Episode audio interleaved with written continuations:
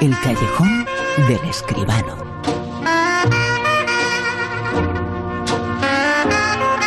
Con José Manuel Escribano, el callejón, el mundo del cine del séptimo arte. José Manuel, muy buenas, ¿qué tal? Hola, Bruno, buenas noches, ¿qué tal? Bueno, como siempre lo tenemos que decir. Estamos eh, pendientes de la taquilla y sabemos eh, que el cine está pasando un momento complicado y tenemos que hacer un llamamiento a que el cine es seguro y que se están tomando todas las medidas y la gente que trabaja en los cines, en las salas, está haciéndolo lo mejor que puede. En efecto, Bruno, es que es así. Realmente en las salas de cine se está pues seguro, se está seguro. Eh, se va con mascarilla, se respeta la distancia, no se venden todas las entradas, ni muchísimo menos. Nunca hay gente alrededor de tu propia localidad. Se utilizan los geles, se desinfecta, en fin, no hay contagios en el cine, esa es la verdad. No ha habido contagios en el cine y la verdad es que las salas son sitios seguros. Ahí donde todavía les dejan poner cine, la oportunidad es ir a ver el cine en el cine, como siempre se ha debido hacer. Vamos a ella, que tiene mucho que ver con este asunto, con la actualidad.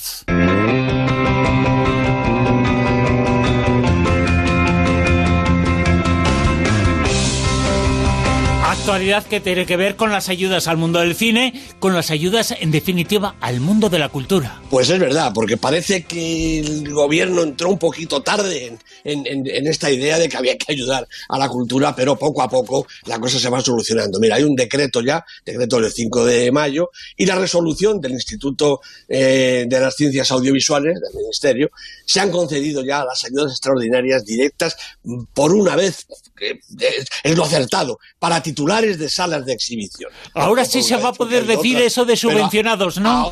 Ahora, sí. No, ahora sí. Que en los últimos 20 años se ha dicho y era mentira. Ahora va a ser verdad y que alguien diga que no hace falta. Pues sí, verdaderamente. Fíjate, eh, bueno, han sido 236 eh, solicitudes de las salas de cine, de los exhibidores, ¿no? Y se han concedido pues a 251, es decir, prácticamente todas, alguna habría que no cumplía las condiciones, ¿no? 10 millones 234 mil euros de los 13.200 presupuestados, o podría haber gastado todos ya, digo yo, pero en fin, no está mal.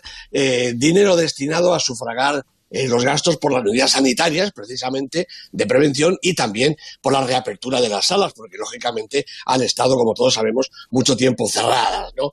De manera que es un respaldo, por fin, del eh, gobierno, del Ministerio a la, de, Cultura frente a la pandemia. También hay eh, el mismo decreto, ayudas para la organización de festivales, con 62 beneficiarios, es algo desde toda la vida que hay muchos festivales de cine en España, y ayudas a la distribución, el otro gran sector eh, que falta también, por tres millones y medio de euros. Falta la resolución de las ayudas a la producción de largometrajes a los que se van a destinar pues 40 millones más 12, 52 millones en total y un millón de euros dedicado a la producción de cortometrajes.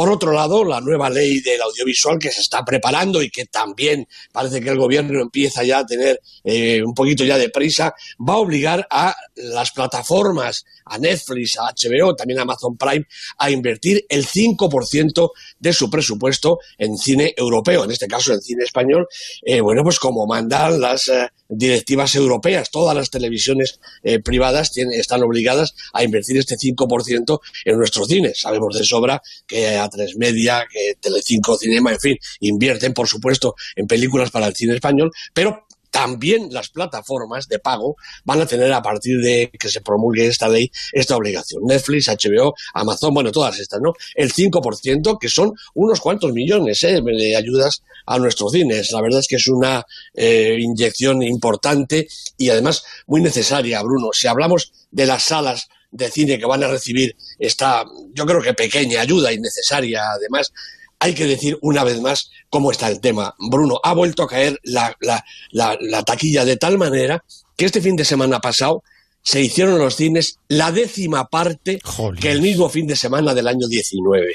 12 millones eh, de euros se recaudó en el año 19 en este mismo fin de semana de noviembre y 1,2 millones que es una taquilla para todos los cines que están abiertos en España verdaderamente ridícula. La cosa está francamente mal. El año pasado había muchas eh, películas eh, que han recaudado. Ella sola, esas eh, películas sola, en un fin de semana lo mismo que en todo un mes, todas las películas ahora. Efectivamente, sí, los 12 millones de este fin de semana del 19 fue una taquilla realmente importante, pero haber caído hasta la décima parte verdaderamente es penoso. Y, la verdad es que, mira, he estado mirando la cartelera por encima, solamente de cine español hay realmente tantas películas interesantes, de los recientes estrenos, por no hablar de las que llevan ya una temporada, pues está Aquelarre, la película de Pablo Agüero, están los documentales de Unamuno y de Galdós, está Lua Vermella, esa película gallega realmente extraordinaria, Enjambre, la película eh, vasca de, de Gabilondo, una especie de comedia desaforada, ¿no? Incluso dos películas sobre la pareja, el matrimonio, el amor y el sexo, películas que tienen más de un nexo común, Sentimental, la película de Sesgay, que veremos prontito, dentro de un momentito, ya en el Super 10, y un eh, thriller de emociones con orgía, con orgía incluida que se llama Estado Impuro, la película de Arturo Prince, una arriesgada producción con Argentina que fue seleccionada en el Marché du Film de Cannes y que está en nuestra cartelera. Películas españolas españolas y coproducidas que la verdad es que podemos ir a ver con toda tranquilidad porque en las salas está seguro y con toda la afición porque son películas realmente interesantes. Película de la semana, eh, película que vamos a comentar, eh, película que va a ser la crítica, vamos a hacerla, ojo, con M, Adán con M. ¿Piensas pasar la noche delante de mi casa? No, buscaré un sitio donde dormir. ¿Sabes si a tu bebé le gustan las albóndigas? No lo sé. Dejaré que te quedes aquí dos o tres días y después vuelves a tu casa. O vas a buscar al que te preñó. No es lo que crees. No quiero saber nada. He hecho más rasisa. Adán, así se titula la película que comentamos esta noche con José Manuel Esquivano. Adán, ¿qué tenemos que decir de ella? Pues que es una película de Mariam Tuzani, producida por Nabil Ayuch, el guion es de la directora, de Mariam Tuzani, y las protagonistas son Lubna Zabal, Nisrin Erradi y Duay Belkuda. Esta directora, Mariam Tuzani, eh, nació en Tánger hace 40 años, bueno, se fue a estudiar periodismo a Londres y luego volvió a su tierra, a Marruecos, para ejercer la profesión también, además como crítica de cine. Ha escrito y dirigido dos cortos en 2012 y 2015 y Adam es su primer largometraje que obtuvo un importante reconocimiento, recordemos, en la sección de una cierta mirada de Cannes y además fue seleccionada por Marruecos para competir por el Oscar a la película extranjera el año pasado. Se lo llevó Parásitos porque se lo llevó todo, pero ahí estuvo Adam compitiendo. Bueno, Adam es una película como digo, marroquí, muy marroquí. Es casi costumbrista en algunos aspectos y habla de las mujeres y sus afanes, léase las injusticias y el machismo. Habla del mundo femenino en aquel país. Y sin embargo, su historia es universal, trascendente. La protagonista, la primera, es Samia, una joven que con un avanzado embarazo busca trabajo y alojamiento por las calles de una ciudad, que puede ser Tánger, puede ser eh, Casablanca, una ciudad tan bulliciosa como indiferente. Una tras otra, claro, todas las puertas se le cierran y va cayendo el día y Samia está agotada. Hasta que llega a casa de Abla, la segunda protagonista, que es una mujer eh, madura y fuerte, que trata de sacar adelante ella sola su negocio de repostería y a su hija de ocho años ya tiene bastante con esas tareas, así que no está dispuesta a soportar ni una carga más, y mucho menos a soportar a una desconocida, embarazada y evidentemente pobre, casi una mendiga. Pero cuando Samia se derrumba delante de su misma puerta, pues no puede evitar dejarla pasar la noche en su casa, solo una noche y después la echa. Bueno, habla, es fuerte y decidida, también es seca, antipática más bien. El dolor preside su vida desde que enviudó y su existencia apenas se asoma fuera de las paredes de su vivienda. Tutela con firmeza a su pequeña y trabaja sin cesar en las tareas domésticas y en la elaboración de sus panes y sus dulces. Su ventana es también el mostrador de la tienda, así es que no tiene ni que pisar la calle. Samia, por el contrario, es dulce y sensible. Cobarda, conecta a primera vista. Cuando además se muestra como una consumada repostera, habla, se compadece ligeramente y le permite quedarse unos días más. Bueno, como ya digo, esta es una película marroquí, sin enormes campañas publicitarias, sin el apoyo de las grandes distribuidoras, pero sí con el de las que de verdad aman y se pelean por el cine, y sin ocupar cientos de salas en un estrello mediático. Pero yo creo que el deber de la crítica independiente y profesional, y subrayo estas eh, cuestiones, porque creo que en definitiva somos un servicio público, el deber nuestro es llevar al conocimiento general estas obras de cinematografías periféricas y minoritarias, sean iraníes, sean gallegas, pero que contienen más cine que muchas de las que traen las grandes corrientes de producción. Todavía está en la cartelera de la que hablaba hace un momento, por ejemplo, El artista anónimo, otra película pequeña, esta es finlandesa, que deslumbra por su capacidad poética y por sus hallazgos. Entre otros, muestra la metáfora cinematográfica más brillante que he visto en los últimos años. Y Adam es otro ejemplo capital, otro desafío a la inteligencia y a la sensibilidad del espectador. Dos personajes, tres, una casa, poco más que cuatro paredes, una ciudad y sus habitantes retratados en cuatro trazos de extrema sabiduría, todo en un guion de pulso delicado y emoción creciente, con un latido que bombea en los momentos precisos. La canción que arrasa los recuerdos y las emociones de Habla, que es una maravillosa alumna Zabal, una actriz portentosa, y también la secuencia final que protagonizan Samia y su bebé. Esos instantes ni siquiera ya son cine, porque son pura realidad es lo que sucede cuando la pantalla deja de ser lienzo blanco y opaco para convertirse en cristal transparente por el que atraviesa la vida. Y sentados allí delante, pasamos de ser espectadores a ser parte de la historia, de esa realidad que nos regala vivencias, conocimiento, nuevos mundos y nuevas gentes con un aliento, una sorpresa, una caricia o un puñetazo, que todo puede pasar. Películas eh, buenas, eh, muy buenas, eh, pero José Manuel, no tienen que ser superproducciones. Y aquí nos cuentas algunas de ellas.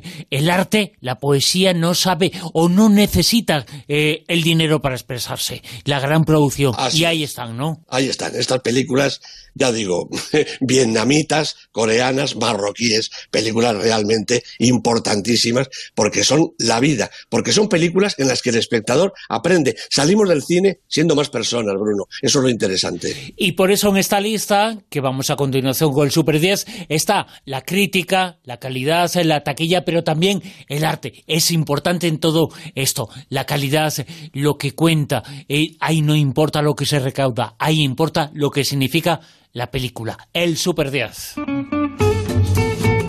Y ese es uno de los factores que está en juego en esta lista. José Manuel, en el puesto número 10 de esta semana. Pues verano del 85 repite posición en su segunda semana la película de François Ozon, una película sorprendente con un par de personajes maravillosos. Félix Lefebvre, Benjamin Voisin son los protagonistas, un par de chavales espectaculares. Una película interesantísima. En el puesto 9 pues está Trolls, la gira mundial de estos muñecos de animación que ha dirigido Waldorf, segunda semana y ha bajado dos puestecitos. ¿En el 8? Pues esta película española realmente curiosa, diferente, mm, interesante, Lua Vermella, Luna Roja de Luis Patiño, con Rubio de Camille de protagonista, dos semanas en la lista, las dos en esta posición. No sé por tirar a casa, pero está en un momento muy dulce y muy importante y muy bueno el cine gallego.